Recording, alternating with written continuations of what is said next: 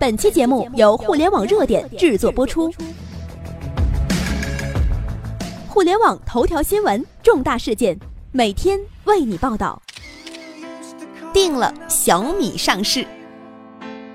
今天科技圈上最大的事件是什么呢？莫过于小米赴港上市，终于迈出了实质性的一步。没错，北京时间二零一八年五月三号上午，小米正式向港交所递交了上市申请，将成为香港首支同股不同权的公司。那么，小米上市传闻呢，也是终于靴子落地了。一切顺利的话，小米将于六月底至七月初如期在港股挂牌。小米上市之所以牵动人心呢，是因为这不是一次简单的上市行为，而是一次疯狂的造富运动。为什么这么说呢？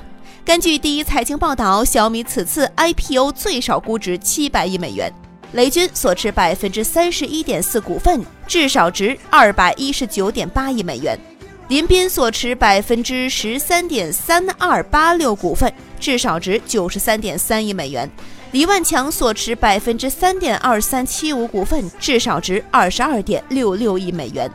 黄江吉所持百分之三点二三七五股份，至少值二十二点六六亿美元；洪峰所持百分之三点二二零七股份，至少值二十二点五亿美元；许达来所持百分之二点九三一二股份，至少值二十点五亿美元；刘德所持百分之一点五四九四股份，至少值十点八五亿美元。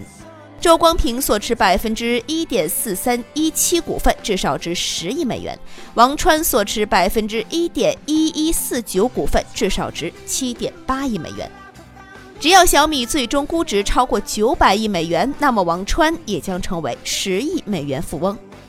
不仅如此，小米的上市让不少跟随着雷军的老小米人也获得了丰厚的回报。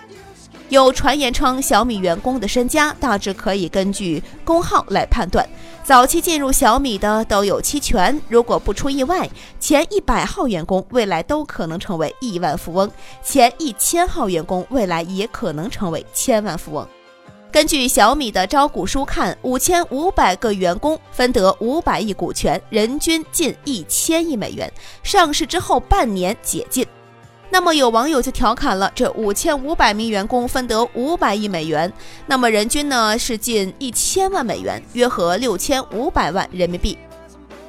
小米上市最直接结果就是一夜之间造就了一百个亿万富翁、一千个千万富翁，以及多如牛毛的百万富翁。